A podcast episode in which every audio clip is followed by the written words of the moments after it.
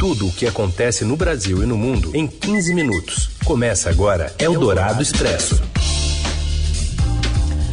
Olá, sejam bem-vindos. Eldorado Expresso no ar. Aqui a gente reúne as notícias importantes no meio do seu dia, quase um PF radiofônico, né? Um prato feito com o que há de variedade, né, nesse cardápio, sempre no meio do seu dia. Eu sou a Carolina Ercolim, comigo o faminto Raíssen Abac? Muito, ainda mais depois de ouvir você falar todas essas, essas coisas. Então vamos aos destaques de hoje, antes que o Heisen como o cardápio. Vamos lá. A intervenção de Jair Bolsonaro no comando da Petrobras gera tensão no mercado, com alta do dólar e perda de 20% no valor das ações da empresa. O Brasil atinge a pior sequência de média de óbitos da pandemia. Já são 32 dias seguidos com mais de mil mortos. E ainda o toque de recolher ampliado na Bahia e os problemas do Acre ao mesmo tempo: Covid, dengue, enchente e crise migratória. Eldorado Expresso. A gente tem notícias sobre a intervenção do presidente Bolsonaro na Petrobras, com o anúncio na sexta, né, de que iria trocar o presidente da estatal, trouxe forte impacto para o mercado financeiro nesta segunda. As ações da Petrobras, claro, são as mais atingidas, com uma queda de que chega a 20%, a casa dos 20%, mas os efeitos não se restringem à Petrobras. Os papéis de outras estatais também têm forte queda. Banco do Brasil cai 12% e Eletrobras cerca de 5%, puxada pelo desempenho das estatais a B3, Bolsa Paulista, opera em queda de mais de 5%. E o dólar sobe quase 2% e ultrapassou já a casa dos 5,50. A turbulência também faz crescer a aposta da alta dos juros. Aumentaram as projeções de aumentos de meio ponto percentual da Selic, isso em março e maio. A gente também tem a fala do vice-presidente Hamilton Mourão sobre a troca no comando da Petrobras. Segundo ele, não é uma intervenção do presidente. Não vejo é, forma de intervir nos preços, né, até pela própria legislação que rege lá a companhia, né, que é o que está sendo comentado muito, não vai haver isso. É uma questão de confiança na pessoa que está lá, pelo que o presidente colocou. Em entrevista ao chegar à vice-presidência, Mourão ainda defendeu a criação de um fundo cujos recursos seriam utilizados para amortecer aumentos nos preços dos combustíveis. O presidente Jair Bolsonaro também criticou o home office de Roberto Castelo Branco, atual comandante da Petrobras, que vinha fazendo né, durante a pandemia esse momento de quarentena. O atual presidente da Petrobras está 11 meses em casa, sem trabalhar, né? Trabalha de forma remota. Agora, o chefe tem que estar na frente bem como seus diretores. Então isso para mim é inadmissível. Fiquei descobri isso há poucas semanas. Né? Imagine eu, presidente, em casa, em meio do Covid, ficando aqui o tempo todo aqui, na, aqui no, no Alvorada. Não justifica isso aí. Castelo Branco tem mais de 60 anos e faz parte do grupo de risco da doença. Eldorado Expresso. O Brasil atingiu neste domingo a pior sequência de média diária de mortes durante a pandemia. Já são 32 dias com média acima de mil mortes a cada dia, de acordo com dados do consórcio de veículos de imprensa do qual o Estadão faz parte. Antes, a pior sequência havia ocorrido entre 3 de julho e 2 de agosto, com 31 dias consecutivos com média acima de mil óbitos. A média móvel é calculada para corrigir distorções e demonstrar a real situação da pandemia, já que os registros costumam cair aos finais de semana. De sábado para domingo, por exemplo, último dado disponível, o país registrou 554 óbitos, mas a média do dia ficou em 1.038. No total, o Brasil já tem 246.560 mortos desde o início da pandemia. Eldorado Expresso. Enquanto isso, no Rio de Janeiro, a operação policial apura a denúncia de fura-fila na vacinação contra a Covid. De lá informa Márcio Douzan. Olá Carol, olá Heisen, olá a todos. A Polícia Civil do Rio realizou mandados de busca e apreensão na manhã desta segunda-feira em endereços ligados a dois diretores da organização social Instituto Sócrates Guanais e também do Hospital Estadual Azevedo Lima, em Niterói, que é administrado é, por essa OS. O motivo é por uma denúncia de suposta fura-fila na vacinação contra a Covid-19 que teria beneficiado familiares desses diretores. A ação aconteceu tanto na residência quanto no próprio hospital e aconteceu a partir de uma denúncia né, do Conselho Regional é, de Enfermagem do Rio de Janeiro, que informou que dois filhos de diretores, um de 16 e um de 20 anos, teriam sido vacinados, mesmo não pertencendo aos grupos prioritários, aos grupos de risco. É, a Polícia Civil fez uma apuração inicial na lista de vacinados e encontrou diversas rasuras e, segundo a polícia, vulnerabilidades na lista de vacinados. A partir de então, eles solicitaram mandados de busca e apreensão e vão cruzar os dados de quem foi vacinado com estagiários, é, funcionários e outros integrantes, é, enfim, do corpo funcional do hospital. Aproveitando o ensejo, a Fiocruz informou hoje que deve chegar é, nesta terça-feira mais 2 milhões de doses de vacinas prontas do laboratório AstraZeneca, elas que são produzidas pelo Instituto Serum na Índia. Então, nesta terça-feira, mais 2 milhões de doses de vacinas prontas são esperadas aqui no Brasil. Por hora era isso e abraço a todos. Eldorado Expresso.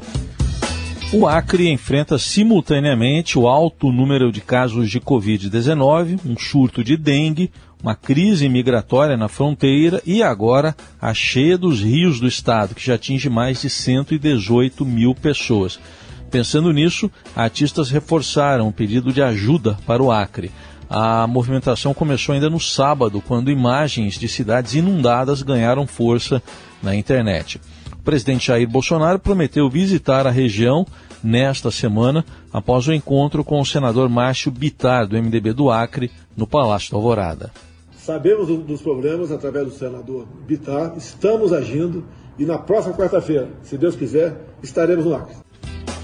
O governador do Acre, Gladson Camelli, afirmou que o governo federal deve liberar 450 milhões de reais para socorrer estados e municípios atingidos por enchentes. Em entrevista à CNN Brasil, ele comparou a situação do Acre a uma terceira guerra mundial.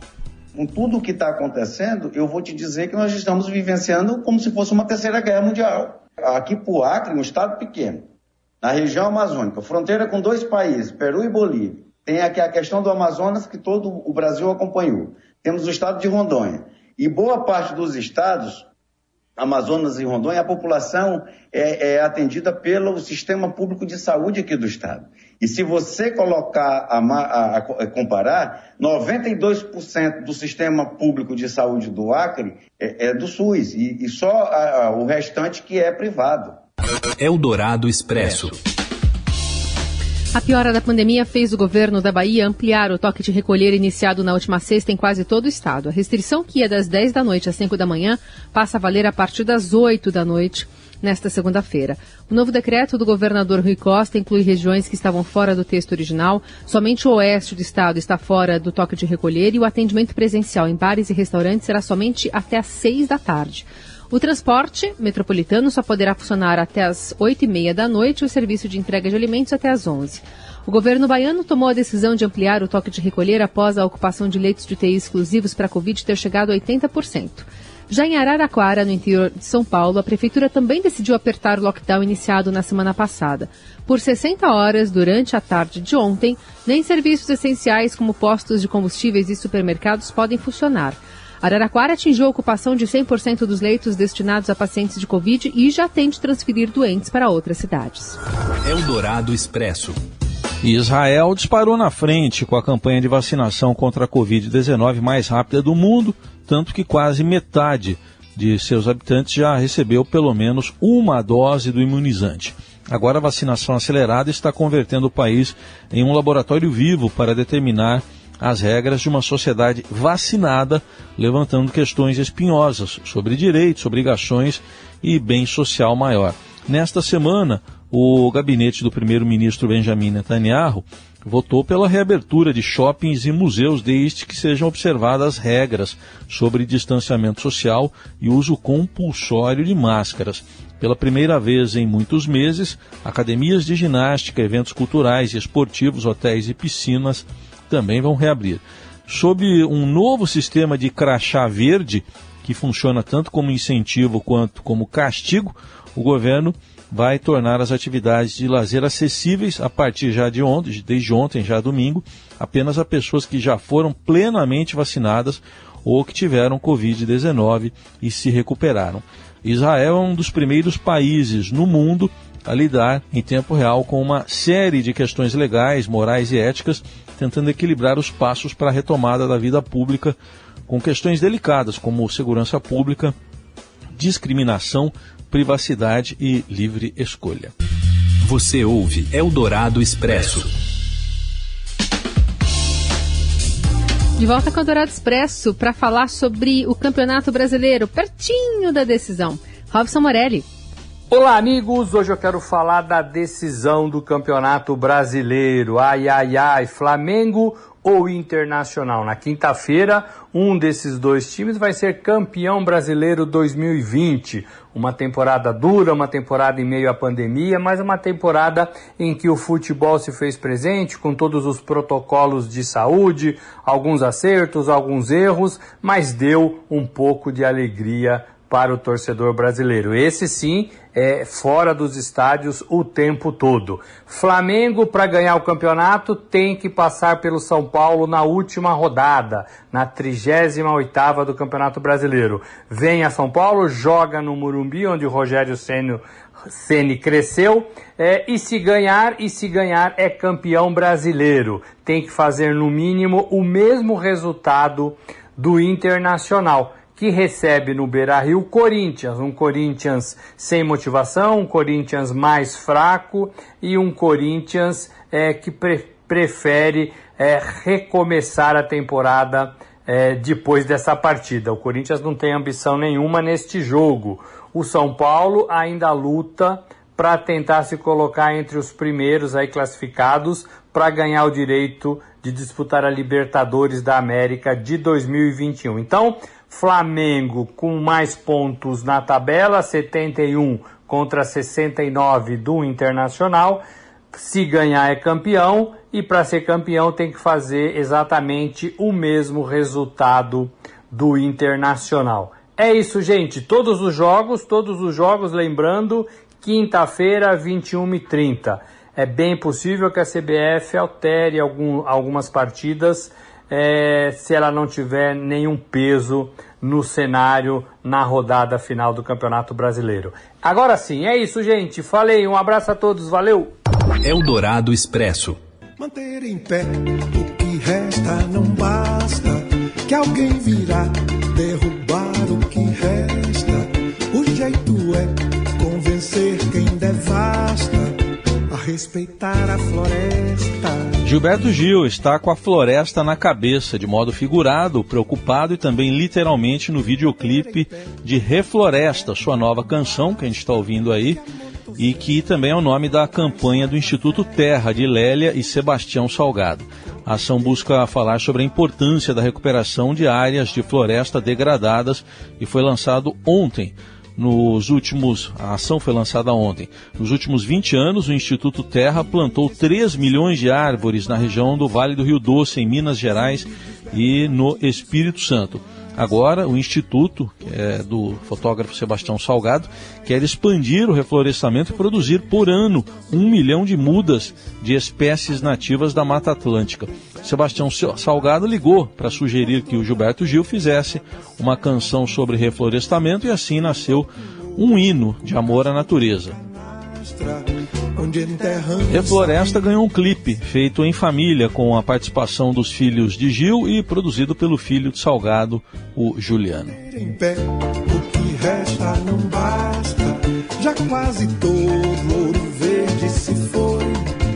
Agora é hora de E a gente encerra então com Refloresta de Gilberto Gil. Amanhã tem mais. Obrigado, gente. Boa semana para todo mundo. Até amanhã.